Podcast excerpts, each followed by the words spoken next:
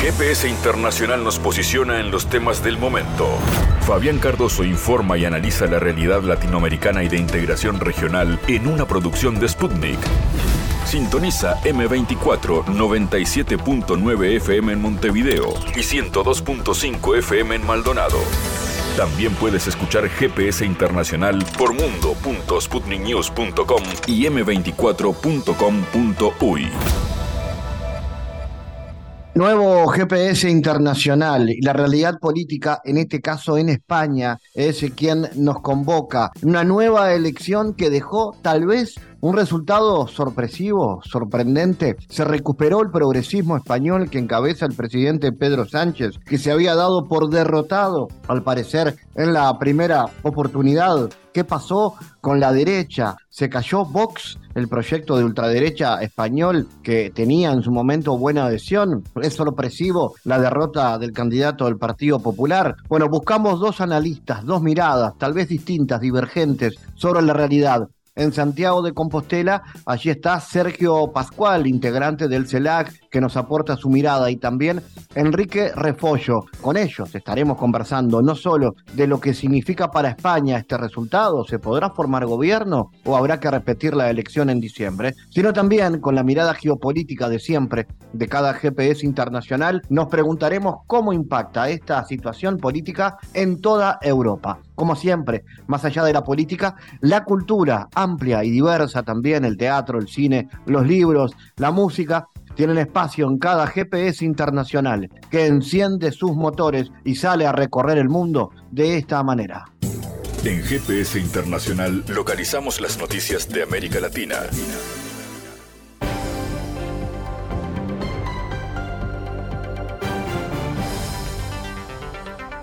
Espacio ahora para las noticias. El gobierno nicaragüense envió sus condolencias a Rusia por la muerte del periodista de Sputnik, Rostizap Suraryov durante un ataque perpetrado por las fuerzas ucranianas con municiones de racimo. Nos solidarizamos con el pueblo y las familias de la Federación de Rusia y con sus comunicadores que defienden el derecho a contar la verdadera cara de la historia en estos tiempos de tanta fabricación de falsedades denigrantes, de difamaciones, de calumnias y de deshumanización de la vida, indica un comunicado firmado por el presidente de la Nación Centroamericana Daniel Ortega y la vicepresidenta Rosario Murillo. Managua también expresó que la muerte provocada de una persona, sin importar su oficio, su edad o cualquier circunstancia, es un insulto a la humanidad. No es asesinando periodistas o familias y seres sencillos que se ganan batallas que desde la raíz son injustas y perversas. Horas antes, las autoridades rusas informaron sobre la muerte del corresponsal de Sputnik quien falleció durante un bombardeo perpetrado por Kiev con municiones de racimo en la zona de la operación militar especial, de acuerdo con el Ministerio de Defensa ruso. El presidente de México, Andrés Manuel López Obrador, anunció que el ferrocarril suburbano Ramal Lechería Haifa que correrá de la Ciudad de México al Aeropuerto Internacional Felipe Ángeles, será inaugurado en marzo del 2024. En conferencia de prensa, el mandatario latinoamericano señaló que las obras están avanzando con el fin de que quede listo hacia el primer trimestre del próximo año. El 20 de julio, López Obrador dio a conocer la creación del ferrocarril con el que podrían viajar las personas que viven de la Ciudad de México y el Estado de México. Estas obras las tenemos que terminar a más tardar en marzo del año próximo para que tengamos tiempo de consolidar su operación. Espero que estén antes de marzo porque tienen menos complejidad el ferrocarril suburbano. Lo que aplica es al 7 días por 24 horas, es decir, más turnos para avanzar. En el caso del tren interurbano México-Toluca, podría tener sus pruebas operativas finales en marzo y ser inaugurado el 14 de septiembre del siguiente año. Vamos a informar. Eh, ayer hablamos de que esta semana la dedicamos a los ferrocarriles, a los trenes, al metro, porque hemos estado impulsando mucho la movilidad en este tipo de transporte, no contaminante, eficaz. Y así como estamos rescatando Pemex y la Comisión Federal de Electricidad, estamos rescatando los ferrocarriles de pasajeros que durante el periodo neoliberal desaparecieron. Los privatizaron y solo dejaron los ferrocarriles de carga. Entonces, cuando terminemos el gobierno, vamos a dejarle al país cerca de tres mil kilómetros de vías férreas para trenes de pasajeros.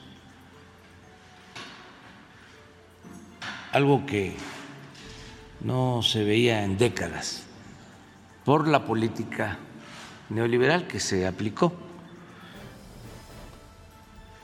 Esto incluye trenes como el Maya, como el interoceánico, el tren que se eh, expuso aquí, se mostró sobre el avance que se lleva en el Toluca, Ciudad de México, eh, también trenes que se terminaron en Guadalajara, no más que se está haciendo de pasajeros en Jalisco, dos, y eh, también el tren del aeropuerto Felipe Ángeles a eh, Buenavista, la Ciudad de México, al centro de la Ciudad de México. Sobre eso vamos ahora a informarles. Como parte de, las, los proyectos eh, ferroviarios de pasajeros que hemos venido haciendo y como uno de los, de los proyectos que, estamos eh, desarrollando para tener la conectividad entre la ciudad y el aeropuerto Felipe Ángeles, decidimos llevar a cabo una una, nueva, un nuevo ramal aprovechando una, eh, una línea que ya existe entre Buenavista y Cuautitlán y creando una nueva línea que conectará la estación de Buenavista, casi en el centro de la Ciudad de México, con el Aeropuerto Internacional eh, Felipe Ángeles. El proyecto consta de, eh, de, una, de una longitud de 42 kilómetros que está dividido en los primeros 19 kilómetros que ya existen desde Buenavista hasta, hasta Laifa, en donde la conexión será en la estación de lechería en donde se, se, está ejecutando una inversión de 25.800 eh, millones de pesos. Esta, esta vía eh, está ocupando el derecho de vía de de las vías de carga que ya existían, por lo que aquí tuvimos que confinar la vía de pasajeros con la vía de, y separar la vía de carga y esto fue el principal reto de ingeniería que tenemos. Así, de esta forma, no solamente son, eh, no solamente son unos 23 eh, kilómetros de, de vías, sino son 115 kilómetros de vías pues implicó la reubicación de las vías de carga para poder confinar las vías de pasajeros. Eh, el tiempo de recorrido entre la estación de Buenavista a la, a la, estación del aeropuerto Felipe Ángeles, que la estación está dentro del aeropuerto, será de 39 minutos sin transbordo.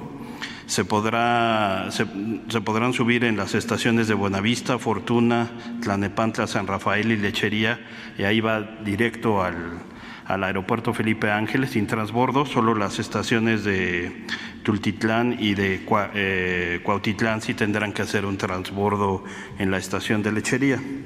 Eh, esta, la nueva, el nuevo sistema va a incorporar seis estaciones con otras seis que ya existían en la línea 1. Tenemos 10 trenes de pasajeros que estarán con un itinerario establecido y con espacio para equipaje el itinerario establecido es bien importante, pues garantizará que en, 39 minutos puedas llegar desde Buenavista a la, a la estación del, aeropuerto Felipe Ángeles. Cada tren tiene una capacidad para transportar 719 eh, pasajeros y pues eh, también beneficiará a las, eh, a las comunidades de Tultitlán, Tultepec y Nextlalpan, pues permitirá la movilidad regional. Eh, para, para, explicar cómo es que vamos a, o cómo es que estamos construyendo este, este nuevo sistema ferroviario. El ingeniero Gómez Parra eh, nos explicará los, los detalles. Como ya mencionaba el, el licenciado Jorge Nuño, que dentro del tramo de 15 kilómetros comprendidos entre la estación de Lechería y el circuito exterior mexiquense, que está a cargo de la Secretaría de Infraestructura, Comunicaciones y Transportes, no solo se están construyendo la doble vía de pasajeros, sino que eh, estamos en proceso de la construcción de un nuevo patio de maniobras, que es el marcado en color negro rayado donde dice Tultepec. Eso para permitir eh, las maniobras de Ferrovalle, dado que estamos ocupando prácticamente la totalidad del derecho de vía con el nuevo proyecto de pasajeros. Además, se, se van a tener que reubicar 73 kilómetros de vías de carga en operación. Ahorita circulan por ese tramo del orden de 25 trenes diariamente y con el paso de esos trenes tendrán que eh, reubicarse primero esas vías, luego desmantelar las vías de carga existente para poder dar paso a la construcción de las vías de pasajeros. Es decir, vamos a construir 115 kilómetros de vía en un trayecto de 15 kilómetros hacia el circuito exterior mexiquense. Eh, adicionalmente, se están construyendo tres viaductos ferroviarios que han sido indispensable construir para eh, primero permitir el paso, el servicio a las industrias que están asentadas en ese tema, algunas de las cuales cuentan con trenes unitarios de 100 carros diarios, lo cual pues, eh, representa una interferencia muy seria para la operación del sistema de pasajeros. Entonces, eh, casi tres kilómetros de longitud en viaductos. el tren de pasajeros tendrá que ser normativamente confinado, es decir, no podemos permitir un libre paso ni de personas, ni animales, ni vehículos que pudieran poner en riesgo la operación de los pasajeros, eh, la seguridad de los pasajeros durante la operación del tren. Este tren opera a velocidad máxima de 120 kilómetros por hora y con una velocidad comercial terminal terminal del orden de 65 kilómetros para lo cual se están construyendo nueve pasos vehiculares que están marcados con las líneas negras a lo largo del trayecto y nueve pasos peatonales. Estamos destacando también que en cada una de las seis estaciones que, intermedias que forman el proyecto habrá también pasos peatonales equipados con elevadores para la movilidad de las personas eh, con capacidades restringidas. Adelante. Para la estrategia de construcción de esta obra se ha dividido en tres tramos, la parte a cargo de la Secretaría y un cuarto tramo dentro del polígono ya del AIFA, que es el tramo D, de 8 kilómetros. En estos eh, cuatro frentes, eh, cuatro tramos, perdón, tenemos 23 tramos activos en este momento, 12 a cargo de la Secretaría y 11 a cargo del concesionario, dado que tenemos alcances independientes uno y otro. Eh, tenemos siete frentes terminados y lo que nos lleva a un avance de 28% de la obra civil, 10% del material rodante, ya se cuenta con los trenes y tenemos un 5% de avance en los sistemas ferroviarios que nos da un promedio ponderado de 43% a la fecha cuáles eh, son nuestras fechas objetivo de conclusión de la obra. Tendremos febrero de 24 para la conclusión de la, de la obra civil. Tenemos los viaductos ferroviarios y aparte un distribuidor muy importante ahí en Tultepec, en la avenida 1. La obra electromecánica eh, nos va a marzo de 24, dado que hay que fabricar eh, muchos equipos que ya están ordenados y el periodo de pruebas que tenemos programado sería de abril a junio de 24. El Supremo Tribunal Electoral de Guatemala condenó las acciones desproporcionadas, intimidatorias y con exceso de fuerza de autoridades del país horas después de que el Ministerio Público allanara nuevamente sus instalaciones condena las acciones desproporcionadas, intimidatorias y con exceso de fuerza con el que han actuado las diferentes autoridades, expresó el TCE en un comunicado que emplazó a los organismos del Estado a colaborar para garantizar la eficiencia del proceso electoral. La Fiscalía contra la Impunidad allanó el 20 de julio la sede del Registro de Ciudadanos como parte de una investigación contra el movimiento Semilla, abierta tras los comicios del 25 de junio, cuando el candidato presidencial de dicha formación avanzó al balotaje el 20 de agosto. Sin mencionar al Ministerio Público o a la FESI, el TCE pide en su nota a los organismos del Estado que coayuden con la estabilidad del sistema democrático y se solidaricen con quienes han sido afectados en su integridad y dignidad en el desarrollo de sus funciones. La crisis electoral que vive Guatemala comenzó a inicios de julio, cuando el fiscal Rafael Chunurriche, jefe de la FESI, anunció una investigación contra el movimiento Semilla por presunta falsificación de documentos y el juez Freddy Orellana ordenó suspender la personería del partido. Pese a esta resolución judicial, el TCE oficializó los resultados de las elecciones, con lo que pasaron a segunda vuelta la ex primera dama Sandra Torres y Bernardo Arémalo, una de UNE y otro de Partido Semilla, un candidato que no figuraba entre los favoritos precontienda.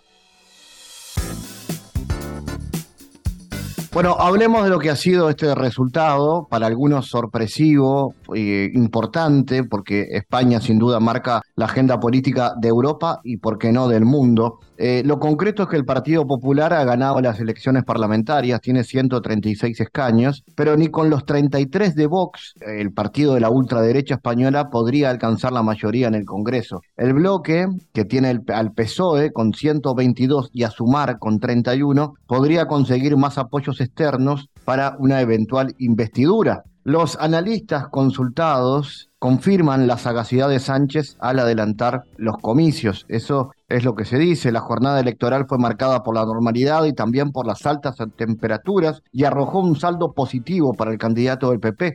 Alberto Núñez Feijó, de más de 8 millones de votos y 136 diputados, aumentando su representación en el Congreso en 47 asientos más. El Partido Socialista de Pedro Sánchez también mejoró sus anteriores resultados, tanto en votos como en escaños más de 7 millones de votos y 122 diputados, luego 33 asientos para Vox y el cuarto para Sumar, el proyecto liderado por la vicepresidenta segunda Yolanda Díaz y que sucede a Unidas Podemos. Vamos a explicar todo este gran lío de números, qué implicancias tiene. Estamos en contacto con el analista integrante del CELAC, Sergio Pascual. Sergio, ¿qué balance se hace de las elecciones? ¿Los resultados son un respiro para el gobierno tras lo que decían las encuestas de una victoria mayor por parte de la derecha? Bueno, antes que nada, un saludo, Fabián, a ti, a toda la, gente que, que, te sigue en Sputnik y en otros medios. Em, bueno, lo primero que, me gusta siempre comentar cuando introduzco la política española en una emisora o una cadena de televisión eh, latinoamericana es que acá no tenemos elecciones presidenciales, mientras que allá, en general,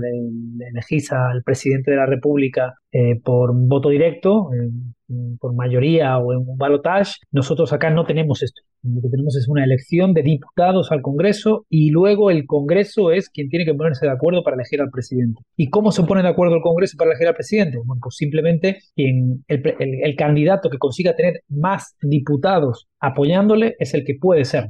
Eh, siempre que consiga tener más diputados apoyándole que diputados que rechazan su candidatura. ¿Qué es lo que ha sucedido en estas elecciones? Bueno, pues que lo que ha sucedido eh, fundamentalmente es que la derecha se ha dado de bruces con una brutal crisis de expectativas. Eh, había, eh, habíamos vivido una, una, inflación de encuestas como nunca se había visto en, España. nunca había, se habían hecho tantas encuestas en España y todas decían lo mismo. Todas decían que el Partido Popular y Vox iban a gobernar a partir del 24 de julio. Sin embargo, lo que han dicho los españoles es que, bueno, pues que no querían que gobernara el Partido Popular y Vox, tal y como pronosticaban las encuestas. Y este es el principal resultado. El Partido Popular y Vox no van a poder gobernar, no les dan los números. El Partido Popular, si suma los votos de Vox, no consigue ni un solo apoyo más, o apenas algún apoyo más, y por lo tanto se queda muy lejos de los 176 escaños que hacen falta para poder gobernar en España. Mientras que el Partido Socialista y Sumar tienen una ventaja, y es que eh, juntos suman menos que el Partido Popular y Vox, pero pueden recabar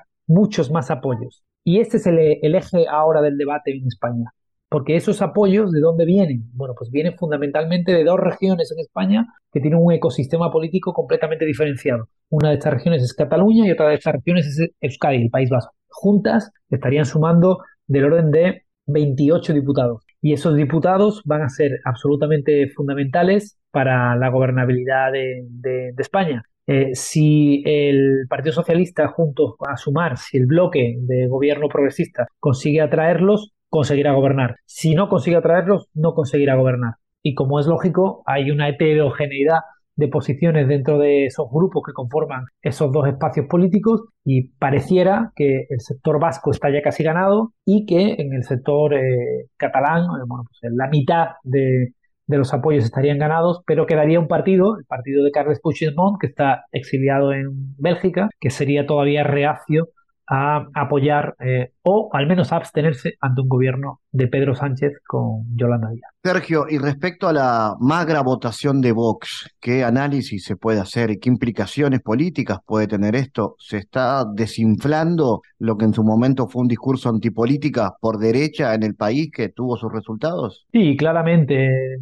el fenómeno Vox, como en su momento también el fenómeno Ciudadanos, respondían a una crisis eh, muy eh, acusada del partido alfa de la derecha española, que es el Partido Popular. El Partido Popular atravesó una crisis tremenda eh, cuando se descubrió que, bueno, cuando, cuando empezaron a entrar en la cárcel todos sus ministros por casos de corrupción, ¿no? Y cuando se llegó a descubrir que había, estaban pagándose sobresueldos incluso al presidente del gobierno, aparecían anotaciones de sobresueldos a M. Rajoy, es decir, a Mariano Rajoy, cuando se demostró que el Partido Popular había destruido pruebas incriminatorias, eh, destruyendo a martillazos los discos duros de la sede del partido. Cuando un partido, y cuando un juez llegó a condenar eh, por, eh, por, asociación ilícita al Partido Popular en un juicio. En ese momento, claro, con un desprestigio brutal, la derecha, digamos, que se fracturó y aparecieron nuevos partidos que sustituían, o que o que, digamos que complementaban al Partido Popular, que estaba perdiendo muchos apoyos. Esos partidos fueron primero Ciudadanos,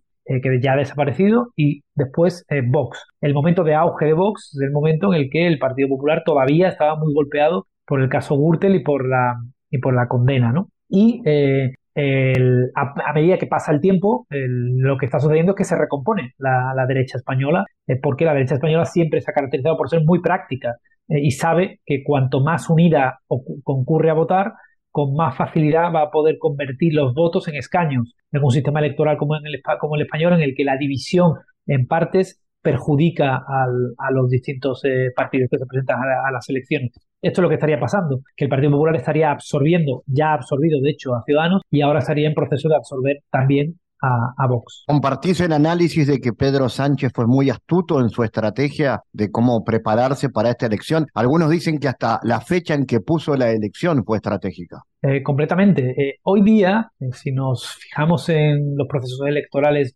yo creo que, que en todo el mundo nos encontramos con que lo más importante a la hora de definir una elección es el marco discursivo en el que se disputa la campaña, es decir, el eje que ordena el voto de esa gente que toma la decisión de ir a votar o no ir a votar, o de votar en un sentido o votar en otro, en otro sentido, en la última semana de campaña. Ese 25 o 30% de los electores que no llevan el voto decidido desde casa, porque luego hay un 70% de los electores que lo lleva decidido desde casa desde hace muchos años, que a lo mejor nunca ha dejado de votar al mismo partido, que tiene clarísima cuál es su ideología. Esa gente está ya convencida. Las campañas se hacen para ese otro 30%. Y en esas campañas lo más importante, lo más importante es cuál es el eje de debate en torno al cual se disputa la campaña. ¿Cuál es el eje de debate en torno al cual se ha, debatido esta campaña? el pactos, pactos entre el Partido Popular y la extrema derecha de Vox. La posibilidad de que tuviéramos un gobierno con un franquista de vicepresidente. La posibilidad de que en España, después de 40 años de que acabara el franquismo, volviera un franquista a estar en el gobierno de la nación. Ese ha sido el eje. ¿Y por qué ha sido ese el eje? Pues porque los gobiernos autonómicos y locales, municipales y ayuntamientos, se conforman al poco tiempo de las elecciones del 28 de mayo. Cuando Sánchez vio que había perdido el 28 de mayo y que el Partido Popular y Vox iban a gobernar en muchos lugares de España, dijo, voy a poner las elecciones generales justo cuando el Partido Popular y Vox se estén poniendo de acuerdo. Y así ha sido. Eh, ha caído justo en medio y los, pactos entre el Partido Popular y Vox han penalizado enormemente a, a la derecha, no porque hayan perdido votos en la derecha, sino porque han logrado movilizar a un electorado de izquierdas que estaba catatónico. Sergio, ¿qué desafíos puede tener el progresismo para conformar gobiernos si se llegara a esa situación? ¿Qué acuerdos serán necesarios? ¿Lo ves posible? Bueno, el, primer desafío es la gestión del modelo plurinacional de nuestro país, eh, porque para llegar a un acuerdo de gobierno y para poder gobernar va a necesitar el, el apoyo explícito de Esquerra Republicana, que es un partido independentista, y la abstención al menos de, de Junts per el ¿no? del partido más independentista, más flagrantemente independentista que hay en este momento. Ese es el primer desafío, conseguir llegar a un acuerdo con Cataluña, recomponer la relación de Cataluña con España, lo cual tiene que pasar necesariamente por una votación de un nuevo acuerdo de convivencia, y a partir de ahí, una vez superado eso, conseguir seguir restaurando las condiciones de vida de los españoles y de las españolas, que siguen siendo condiciones de vida todavía muy complicadas después de el golpe que supuso la pandemia por un lado y la crisis de inflación derivada de la guerra de Ucrania por otro lado. Esas dos, esas dos facetas, esos dos elementos tienen que, tienen que estar en el centro, en el corazón del gobierno progresista eh, que se pueda conformar. Eh, ¿Y la agenda política del progresismo de las izquierdas en España hoy cuál es? Coincide con lo que plantea la mayor cantidad de la gente? Bueno, yo, diría que en, la faceta que, acabo de comentar, la última faceta, la faceta de, la, de restaurar las condiciones de vida que se han visto golpeadas por la crisis de inflación, la pérdida de poder adquisitivo, creo que en ese caso eh, claramente están alineadas, ¿no? Tanto el Partido Socialista como el Partido como Sumar, el partido de la izquierda, la izquierda del, del Partido Socialista, están de acuerdo en subir la mejorar las condiciones de vida de, los de quien cobra un salario mínimo interprofesional y lo han subido cerca de un 40% y están de acuerdo en que hay que eh, mejorar las capacidades de los sindicatos para eh, la negociación colectiva, ¿no? Y por eso hicieron una reforma laboral, ¿no? En ese sentido hay un pleno acuerdo. También están de acuerdo en mejorar la situación de acceso a la vivienda y para eso se construyó una ley de vivienda y se anunció la construcción de nuevas viviendas públicas de acceso facilitado para muchos ciudadanos y ciudadanas. En esa faceta creo que están más o menos de acuerdo. Todo se ha dicho, siempre Sumar empuja un poco más de lo que empuja el Partido Socialista porque pretende ir más lejos a la hora de reequilibrar el equilibrio fiscal de, España, ¿no? Que los ricos paguen más para que los menos pudientes tengan mejores servicios públicos, ¿no? Pero en cualquier caso, digamos, hay un acuerdo general. Creo que lo va a tener más difícil va, a ser más difícil llegar a un acuerdo en torno a la cuestión de cómo reconfiguramos el modelo territorial en España. Esta es la gran patata caliente que lleva teniendo el país encima de la mesa, no de ahora, la lleva teniendo desde mil, del año 1700, cuando los Borbones llegaron a gobernar al país y eliminaron los derechos eh, adquiridos a, través de los siglos por, por lo que entonces eran los países catalanes ¿no? Eh, y eliminaron los fueros catalanes. ¿no? Desde 1700 llevamos viviendo bueno, pues una crisis territorial que no cesa en España y en algún momento habrá que tomar el toro por los cuernos y comenzar a, afrontarla. Finalmente, Sergio Pascual, ¿cómo crees que impactan estos resultados en la coyuntura política europea, en el plano europeo? ¿Qué tanto impacta? Bueno, estoy absolutamente convencido de que hoy en Europa, eh, o ayer, eh, respiraron con tranquilidad muchos mandatarios eh, que en este momento están dirigiendo la Comisión Europea y que están al frente de, los organismos eh, europeos. Porque una victoria de la extrema derecha en España hubiera sido terrorífica para los intereses de, la Europa unida. Eh, pensemos que ganaron las elecciones generales eh, en Italia las extremas derechas que son eurófobas, que la vencieron en Finlandia, que vencieron en Suecia, que están instaladas en Hungría y en Polonia, y ahí había un riesgo cierto de, de frenazo al proyecto europeo, cuando no de involución del proyecto europeo. El hecho de que uno de los grandes países europeos, como es España, uno de los países líderes, la cuarta economía de la zona euro, eh, se haya plantado y haya frenado a la extrema derecha, es un bálsamo y un respiro para, para el proyecto europeo que se enfrenta a una elección absolutamente capital en mayo del año que viene. En mayo del año que viene hay, hay elecciones europeas y eh, el Partido Popular se, está absolutamente dividido entre los sectores que apuestan por gobernar con las extremas derechas y los sectores que apuestan por seguir eh, llegando a acuerdos eh, con el Partido Socialista y por lo tanto acuerdos de moderación entre los dos grandes partidos eh, europeos. Este, este tema es un tema fundamental y esta elección ha sido fundamental para los intereses de la moderación europea y del proyecto europeo en general. Desde España, Sergio Pascual, gracias por tu análisis para GPS. Es un placer siempre hablar con, contigo, Fabián, y con todos los seguidores de, de GPS y de Sputnik. Analizamos los temas en GPS Internacional.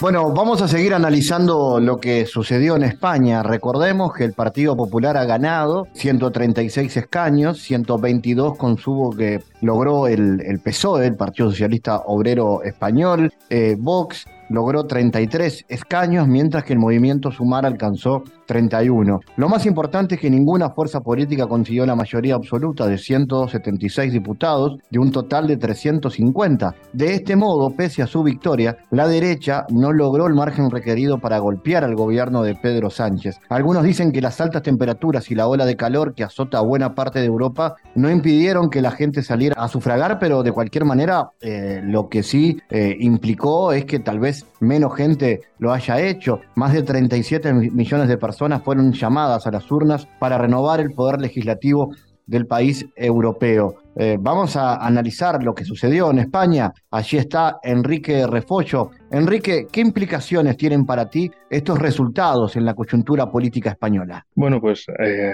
agradecido como siempre por estar aquí. Y bueno, estas elecciones del, de nuestro verano de aquí, bueno, fin han sido únicas en, en, todo su, en toda su composición por lo chabacano y lo bajo y lo absurdo de la campaña electoral. Eh, ha sido también la, la, campaña electoral que se podría catalogar de la guerra guerra de las lonas, de, de, las pancartas tiradas en edificios, en fin. A nivel general, todo lo de lo anterior ha sido absolutamente chabacano y absurdo. Desde la izquierda hablaban del peligro de la ultraderecha, desde la derecha hablaban del peligro de los que quieren romper España, de los que negocian con terroristas. Y hablando de negociar, precisamente ahora llegamos a ese momento, al momento de los pactos, porque claramente nadie ha conseguido la mayoría absoluta y toca pactar. Claro, desde la por el lado de la derecha se ve, digamos, un binomio, una dupla, PP y Vox pero no suman los 176 requeridos, necesitarían de algo más. Por el lado de la izquierda, el Partido Socialista y Sumar tampoco sumarían por sí mismos eh, los 176 diputados y necesitarían el apoyo de otros. ¿Y quiénes son esos otros? Precisamente los partidos nacionalistas separatistas, principalmente de Cataluña y de País Vasco. Es ahí la cuestión de, eh, con, eh, por el lado vasco, con el Partido Nacionalista Vasco, derecha liberal, y EH Bildu, la izquierda radical separatista. En el caso de Cataluña estaría Junts, digamos la derecha liberal clásica nacionalista en Cataluña, y Esquerra Republicana, que serían lo mismo, pero por el lado de la izquierda. Entonces, los pactos al final necesitan algo de eso. Lo que el Partido Nacionalista Vasco, el PNV, y Junts es decir, las derechas liberales separatistas en España, lo que han dicho es, bueno, mm, si me quieres yo te quiero, pero págame primero. Se podría resumir en ese estribillo de una canción de los años 80 en España. Si me quieres yo te quiero, pero mm, dame dinero para lo mío, para eh, mi región, dame más presupuestos, dame más competencias, dame más. Y a ver quién le ofrece la, eh, mejor oferta si el binomio de la derecha, la dupla de PP Vox o la dupla de eh, Partido Socialista Sumar. Y aquí es donde está ahora la cuestión. Digamos, la, la pelota en la cancha está ahí, en quién consigue ese voto de los partidos nacionalistas separatistas, vascos y catalanes, para llevarse el, la mayoría absoluta de los 176 con los que gobernar. Pero claro, eso nos dejaría otras preguntas. No solo es cuánto van a pedir y cuánto se les va a dar a estos eh, partidos nacionalistas y separatistas, sino tanto por la izquierda como por la derecha va a ser un gobierno de coalición como el que ya hemos tenido o va a ser un gobierno en el que eh, un partido va a decir, el partido grande va a decir, no, no, el gobierno es mío, tú me apoyas y ya le doy algo a tus políticas y tal, pero desde fuera del gobierno. Es decir, apóyame para, eh, la, la, para la, la, investidura presidencial, pero después te quedas fuera del gobierno. O bien, si te quedas dentro del gobierno, ¿cómo va a ser el reparto ministerial? Y esto lo digo porque hemos tenido cuatro años de gobierno de coalición del Partido Socialista y Podemos, Unidas Podemos, y ha sido de coalición porque ambos han tenido ministros y vicepresidentes en el gobierno. Si bien el presidente era Sánchez por el Partido Socialista porque era quien más votos tenía, Podemos también tenía varios ministros y vicepresidentes. Entonces, claro, la cuestión ahí es eh, que desde el Partido Socialista y los nuevos de Sumar ahora, que es el eh, Podemos 3.0, pues ya hay experiencia de cuatro años de gobierno de coalición, para lo bueno y sobre todo para lo malo, para todas esas puñaladas traperas que se han hecho precisamente en este último año, ya cuando eh, llegaron las elecciones eh, municipales y autonómicas eh, del 28 de mayo y ahora con las generales del 23 de julio. Es decir, era un gobierno de coalición, pero no era un gobierno amistoso. Todos sabían que el Partido Socialista, en cuanto pudiera, iba a dejar en la estacada a Podemos, le iba a hacer todas las jugarretas posibles para que quedasen en la peor posición posible. Y así ha sido, porque bueno, han perdido dentro de lo que cabe cuatro escaños. En el caso del, del Partido Popular, la derecha liberal, Claro, lo que siempre ha dicho este Feijó, eh, su candidato presidenciable, es que no quiere eh, gobernar con Vox. Es decir, también ha asumido el relato de la izquierda de no, no, el PP, la derecha no puede ser tan mala, no puede gobernar con la extrema derecha de Vox, etcétera, etcétera. Pero eh, claro, los de Vox lo que dicen es, pero, pero, están ustedes tontos. O sea, el Partido Popular va a rechazar gobernar España por complacer a sus enemigos? ¿Es que son tontos o qué les pasa? Es decir, eh, el Partido Popular va a hacer eh, lo mejor para su, para su partido, para gobernar, y ser ellos los actores máximos de la política en España o por una especie de intento de complacer a sus enemigos, que nunca los van a complacer, que simplemente es un lloriqueo para oh, conmover al Partido Popular y decirles no, no podéis ser tan malos, no podéis ser tan malos. No, no seáis malos, sean tontos, no, no consigan el poder para dejar al Partido Popular eh, perdón, al Partido Socialista y toda su coalición de partidos, sean de esa izquierda de Sumar, esa izquierda posmoderna o partidos separatistas. Y esto lo digo con el ejemplo en la región de Extremadura, la comunidad autónoma de Extremadura, donde eh, el Partido Popular la candidata principal para la presidencia de Extremadura decía que no quería pactos con Vox, etcétera, etcétera, y la izquierda la jaleaba como de bien, bien, bien, no, no pactes con la extrema derecha. Y ahora va a ganar el Partido Socialista. Ahora va a ganar la izquierda porque como tú no quieres pactar, pero el PSOE sí puede pactar con otros, se puede llevar el gobierno autonómico. Claro, eso fue un escándalo dentro del Partido Popular porque al final era como de, oigan, pero ¿cómo vamos a complacer al enemigo? ¿Cómo vamos a complacer a los que nos insultan y a los que nos persiguen? Pues habrá que pactar con Vox y así se consigue el gobierno eh, en toda España. Entonces, bueno, con estos ejemplos podemos ver el pasado y el presente más reciente de lo que tenemos eh, actualmente. en definitiva, se puede resumir en eh, quién me quiere más y quién me paga más. Es decir, en esos cuatro partidos de izquierda y derecha nacionalista separatista en Cataluña y el País Vasco, ¿quién le va a querer más? ¿Quién les va a dar más para llevarse, por supuesto, ese apoyo para la investidura? Y ojo, que aunque, por ejemplo, el, el, PNV o Junts de Cataluña, derecha liberal, hayan hablado mal del Partido Popular y todo eso, sabemos de sobra en España que esta gente no se mueve por ideología, se mueve por dinero tú les das más dinero, les dices, ese te da 5, yo te doy 6 o 7, venga, y me lo y me, me votas a mi candidatura. Oiga, pues donde dijo, digo, digo, digo, da igual lo que dijera, ahora te dicen que te dan el voto porque les estás dando dinero y al final, bueno, esa es la tragedia de la política española asumida por todos también, que saben que cuando no hay un gobierno de mayoría, pues tienen que recurrir a esas llaves, eh, que son esos partidos nacionalistas separatistas, y que da igual la trifulca política que haya habido, la separación ideológica, etcétera, al final es tú dame dinero, dame competencias autonómicas y yo te doy el voto. Aunque nos, nos hayamos pardeado todos los días de los últimos cinco años, pero si ahora necesitas mi voto, tú dame dinero y yo te lo doy. Enrique, ¿y cómo analizas la situación en el país tras el incremento de los precios de la energía con motivo de las sanciones antirrusas. ¿Esto impactó en el electorado de alguna manera? No, porque ¿sabes el truquito con el asunto? Que Rusia se convirtió otra vez por la puerta de atrás en el principal eh, importador eh, de gas a España. Ah, es que ahí estaba el truco, claro. el gobierno, eh, bueno, es que también Incluso lo dijo el mismo Borrell, que no son sanciones, son restricciones. Es decir, simplemente es decirle a, a sus Estados miembros que, se recomienda no comprar pero no, nadie va a castigar por comprar. Entonces, de repente, cuando vemos que un cuarto del gas que entra en España es de Rusia y el petróleo, suena absurdo, ¿no? Como de, pero ¿y qué está haciendo el gobierno? Bueno, el gobierno está haciendo lo que puede para que los precios no estén a el litro en vez de a 1,5, que no esté a 2,5 o rozando los 3 euros el litro, como pasó eh, el año pasado, que fue un momento mm, apoteósico de crisis, de, que subían los precios de los alimentos, subían los precios de los combustibles, ergo subían más todavía los alimentos y así sucesivamente. Entonces, bueno, el gobierno se tragó sus palabras y sus sanciones y dijo, bueno, si a Rusia todavía se le puede seguir comprando y esto nos va a abaratar los costes, pues vamos a comprarle a Rusia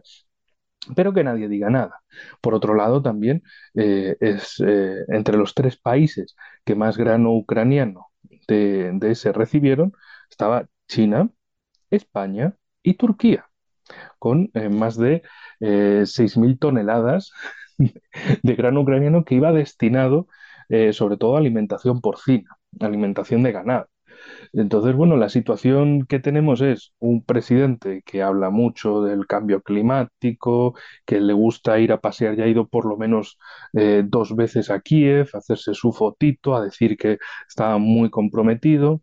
También en la cumbre de la OTAN dijo que iba a mandar mil soldados españoles más literalmente al frente oriental, con, esa, con esas dos palabras, al frente oriental, no al flanco oriental, que es la, terminación, la, la terminología genérica de la OTAN, sino el frente oriental, lo cual ya dice o que es tonto o que es peligroso. No sé qué, qué sería peor para el mundo y para España. Pero 750 eh, soldados españoles a desplegar en, en Eslovaquia y 250 más en Rumanía. Claro, esto, pues, en el contexto de cumbres de la OTAN y demostrar que Pedro Sánchez es un tipo muy querido en Europa, y no sé qué y no sé cuál. Bueno, buscar esa imagen que a nivel interior, pues, como la política exterior en España no tiene eh, casi repercusión, no, no, genera interés en la población, pues bueno, que Pedro Sánchez vaya a cumbres internacionales tampoco es eh, eh, decisivo de ninguna manera. Lo más importante es cómo en este último año pues, los precios de la energía han bajado y claro, eso ha salido de los temas en la campaña electoral, lo cual ha sido un grandísimo beneficio para el gobierno, porque, bueno, como todos ustedes, eh, todos los oyentes sabrán, cuando en cada país hay subidas de precios de la energía, hay subidas en consecuencia de precios de los alimentos, y eso no hay gobierno que se pueda escapar de ahí. Es decir, es algo que sufre del, de más arriba y sobre todo los de más abajo. Eso mm, es desde luego eh, un marcaje transformador en la campaña electoral. Hizo, digamos, todas esas trampas por la puerta de atrás de sí criticar a Rusia, pero comprarle a Rusia, para que el tema del precio de los combustibles y de los alimentos no estuviera en la campaña electoral, porque aunque los medios de comunicación eh, que reciben sus jugosas subvenciones del gobierno no dijeran nada de eso, la gente lo iba a decir. Y como, bueno, los precios están razonables, han bajado a niveles de años anteriores, pues bueno, es un tema fuera de la agenda. Enrique, ¿y cómo impacto, qué impacto tiene esto? ¿Cómo impacta en la política exterior española? ¿Seguirá España bajo las órdenes de Estados Unidos en el marco de la OTAN? Eh, y en ese marco, ¿cómo, ¿cómo accionó Sánchez? ¿Puede seguir así? Mm. Bueno, esta pregunta es muy rápida. Sí, sí, sí, sí, sí. Lamentablemente no hay, no hay otra respuesta. Es Sánchez está empeñado en, ser un personaje conocido en el mundo, sobre todo anglosajón, en Estados Unidos, que lo vean como uno más, pero el problema es que ese uno más de allí es uno menos de aquí. Y lo que hemos visto en sus, desde 2018, que lleva en la presidencia, es que básicamente los intereses de España le dan lo mismo. Él simplemente es, eh, digamos, el Dorian Gray que vive de su imagen a 20.000 euros de maquillaje al mes imagen impoluta, perfecta del, del Mister Guapo que va por el mundo, que se pasea, que todo el mundo le ríe las gracias. Eh, recordemos, por ejemplo, una anécdota estúpida del año pasado en la que fue a un, una convención en Estados Unidos, todo el mundo allí hablaba en inglés, dijo, yo me he quitado la corbata para luchar contra el cambio climático. Esa bobada le duró un día, literalmente un día. Al día siguiente ya estaba con la corbata en otro evento. Eh, tenemos más payasadas de ese tipo de otros eh, ministros de su gobierno, eh, incluso este mismo mes de julio, diciendo que, que, que tienen que fomentar el uso de la bicicleta y demás, pero se van de una ciudad a otra en avión y luego bueno, los cinco últimos metros antes de llegar al evento ya hay en bicicleta. Entonces, en definitiva, lo que hemos visto de Sánchez es un personaje totalmente alineado a una agenda anti-española, que es la agenda de Estados Unidos, que a Estados Unidos lo que más le beneficia potenciar es Marruecos, el reino de Marruecos, que España les da lo mismo.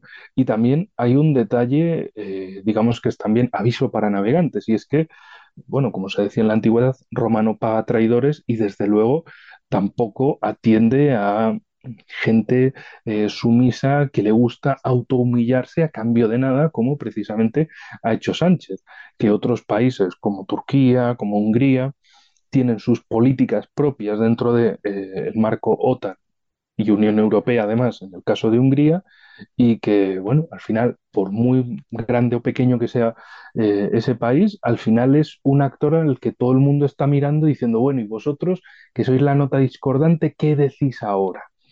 En el caso de España, eh, un país que es un eje fundamental entre Europa, África, el Mediterráneo, el Atlántico y América, no juega ningún papel, no hace absolutamente nada, no dice absolutamente nada o se dedica a ser la muletilla en español de Estados Unidos, como eh, por ejemplo intentando meter a um, Zelensky en cumbres en Iberoamérica. Y allí diciendo, oiga, pero ustedes qué están haciendo, a nosotros qué nos importa esto, que no tiene nada que ver.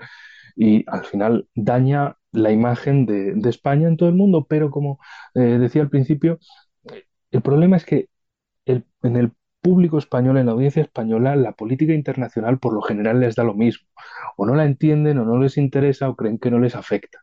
Y también los medios de comunicación han fomentado esa mm, eh, comodidad, no piensen en política exterior, quédense con las charangas y las trifulcas políticas que les ofrecemos a modo de reality show de la política, olvídense del mundo como si no existiera y claro, eh, luego así los políticos a la hora de manipular sobre acontecimientos internacionales lo tiene muy fácil porque la gente, como no está interesada y por tanto no está formada, desconoce de lo que les están hablando. Si les dicen que los azules son buenos y los verdes son malos, pues, pues vale, pues ya está, pues será así. Entonces, esto también es lo que precisamente ha acontecido desde febrero del 22 con la operación de Rusia en Ucrania y de cómo han intentado manipular acontecimientos y relatos una y otra vez, eh, hasta, hasta puntos extremadamente hirientes por lo evidente de la fechoría, no solo publicando imágenes falsas, imágenes de videojuegos, sino también en ciertos momentos de haciendo conexiones en directo desde platos de televisión importantes con miembros dirigentes del grupo Azov o eh, diciendo que, que, gente más normal que tiene a Bandera y Sujievich en la pared, ucranianos normales celebrando la Navidad en España. Vaya, tan normales. En fin, y eso pues al público general pasa desapercibido solo para unos pocos que sí estamos atentos a esos detalles, pues al final se acaban diciendo, oigan, pero, pero ustedes qué están haciendo. Y los grandes medios, bueno, bueno, cállate, mete otra polémica y seguimos adelante. Enrique Refollo, gracias por tu análisis para GPS como siempre. Muchas gracias a vosotros por la invitación y estaremos atentos de las novedades. En GPS Internacional navegamos por la sociedad y la cultura.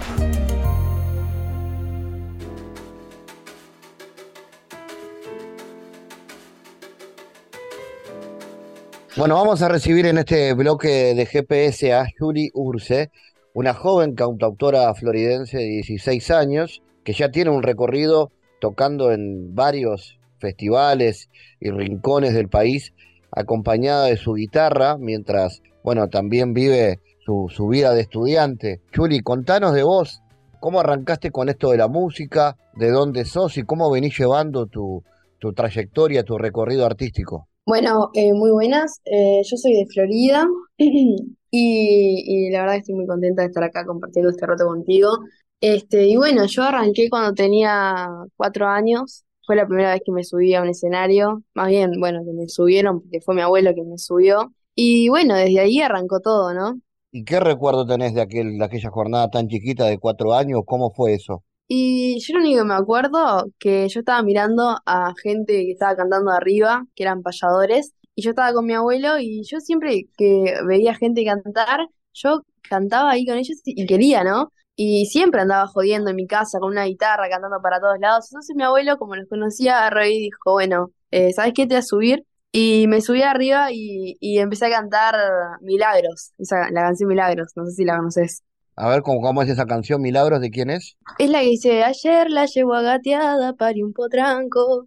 Esa. Y ahí arrancaste, la cantaste por primera vez, ¿y, y cómo fue ese encuentro con la gente? Y yo en realidad no me acuerdo mucho, ¿no? Porque me, me contó mi abuela y mi madre que estaban allí todos, pero, pero digo yo que, ah, o sea, yo canté, o sea, vergüenza yo cuando era chiquita no tenía. Así que me imagino que ha de ser, o sea, fue muy lindo. Y a partir de ahí, entonces, a los cuatro años tu primera vez, y luego cómo siguió. Y después, eh, mi padre, bueno, eh, lo conocía bastante gente, porque jinetea en criollas, jineteaba, y, y bueno, yo más bien me crié en ese ambiente, ¿no?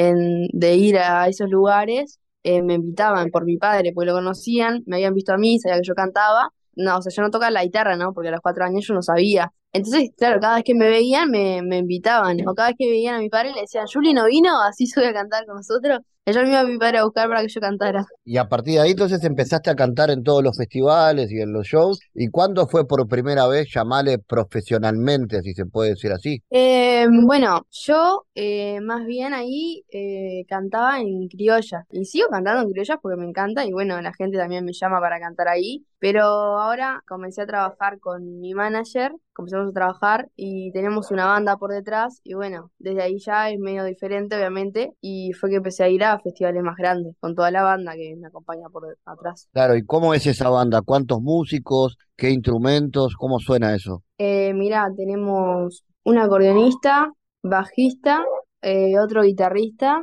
y un batero. Excelente. Por lo tanto, el Ahí sonido.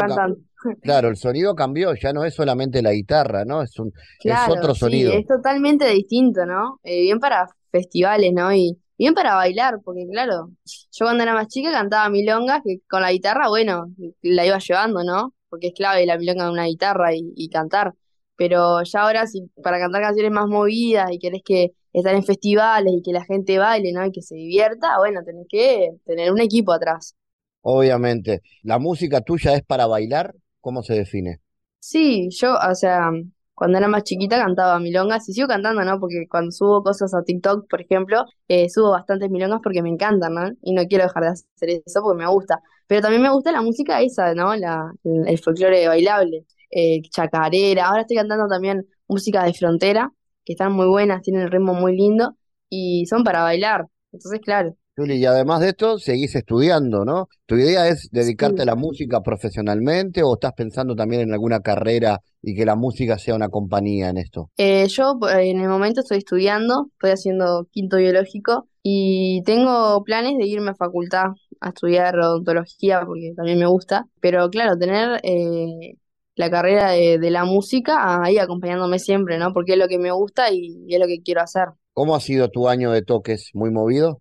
Sí, eh, tuvimos toque en, en la rural de, del Prado de, de Montevideo acá, eh, también en el Parque de Roosevelt. Tuvimos en distintos lados bastante grandes y la verdad que fue una experiencia súper linda. Y ahora en agosto comenzamos con la temporada y tenemos distintos shows agendados también. Eso te iba a decir, que me, que me contaras cómo viene el, el- el año, ¿no? ¿Qué, qué tenés de agenda? Eh, mira, tenemos en agosto, el 13 tenemos un raid. Eh, después en septiembre tenemos el Festival de la Primavera en Florida. No, el Festival de la Independencia, perdón, en Florida. Y después tenemos en diciembre también criollas.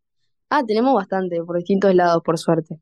Excelente, entonces tenemos agosto, ese raíz en Sarandí del Chi, Festival de la Independencia en Florida, la criolla en Durazno en noviembre, y creo que Sí, Canelones es diciembre. ¿verdad? Y, y San Sí, José. ahí va eso. Bastante, bastante actividad. Y bueno, ¿y estás atenta en las redes sociales? ¿Usás mucho las redes para difundir tu música? Sí, uso bastante, sí. Uso TikTok, Instagram y Facebook también. Ahí, ahí entonces donde, donde te pueden escuchar, pueden escuchar tu música siguiéndote en las redes. sí, Claro, en YouTube también. Es, en TikTok es cuando es donde subo más eh, cosas tipo para que la gente escuche y eso. Y ahora también voy a aprovechar la ocasión para contarles que estoy grabando mi disco también, que va a salir dentro de poco, con algunas canciones, y que tal, estamos trabajando en eso. Así que se viene disco en unos meses. Sí. Buenísimo, buenísimo. ¿Y, y cuántas canciones tenés? ¿Tenés canciones de tu autoría, por ejemplo? Sí, tengo canciones de mi autoría, que estoy escribiendo también, sigo escribiendo más canciones. Y también van a haber canciones que, que, bueno, que me gustan, pero no son de mi autoría, pero igual las voy a hacer. ¿Y las canciones que vos escribís, de qué cosas hablan? ¿De qué temas? Eh, mira, tengo una que habla de las eh, del jinete, ¿no? De cuando va las jineteadas, que esa me inspiré en mi padre. Y bueno, escribí esa canción. Y después tengo otra que habla de la vida, tipo de cómo te sentís y todo eso. Está muy buena. Muy bien. Julie, entonces, Sí, el próximo encuentro en agosto en Sarandí el G. sí. Bueno, y repetime entonces cómo te pueden encontrar en redes. Eh, estoy en todos lados como Yuri Urse, en Instagram, TikTok, Facebook y YouTube. Muy bien. Julie Ursi, gracias por estar con nosotros en GPS. Bueno, muchas gracias a ti por la invitación. El mundo en GPS internacional. En Diálogos Geopolíticos analizamos diversos asuntos que atañen a la política mundial, desde el abordaje de los ámbitos multilaterales de articulación política a nivel global hasta las cualidades y los propósitos de las configuraciones regionales, tanto en América Latina así como en otras regiones. Nuestro objetivo es poner foco a una gran diversidad de temas que atañen a la geopolítica en el mundo contemporáneo. Para eso vamos a recibir a Santiago Caetano, aquí en GPS. Bienvenido, Santiago. ¿Cómo te va, Fabián? Continuando con las anteriores columnas, en el marco del nuevo contexto de intensificación de las relaciones transnacionales durante los años 90, reviste de particular importancia el rol de las empresas transnacionales como actores relevantes en la diversificación y traslado de sus cadenas productivas en distintos países, siendo la mayoría de ellas provenientes de Occidente. ¿Cómo analizas la importancia de la obra del economista Gilpin en este marco, Santiago? En el marco de este contexto global, resulta importante destacar la obra Economía Política Global de Robert Shilpin, en la cual advierte el autor la tensión existente entre la necesidad de los estados en mantener su autonomía y la lógica de expansión gráfica del mercado, resaltando la relación intrínseca entre los asuntos domésticos y las fuerzas externas. Shilpin establece que para el Estado las fronteras territoriales constituyen una base necesaria para la autonomía nacional y la unidad política, mientras que por otro lado, para el mercado, la eliminación de todos los obstáculos políticos y otro tipo para la operación de mecanismos de precios resulta imperativa.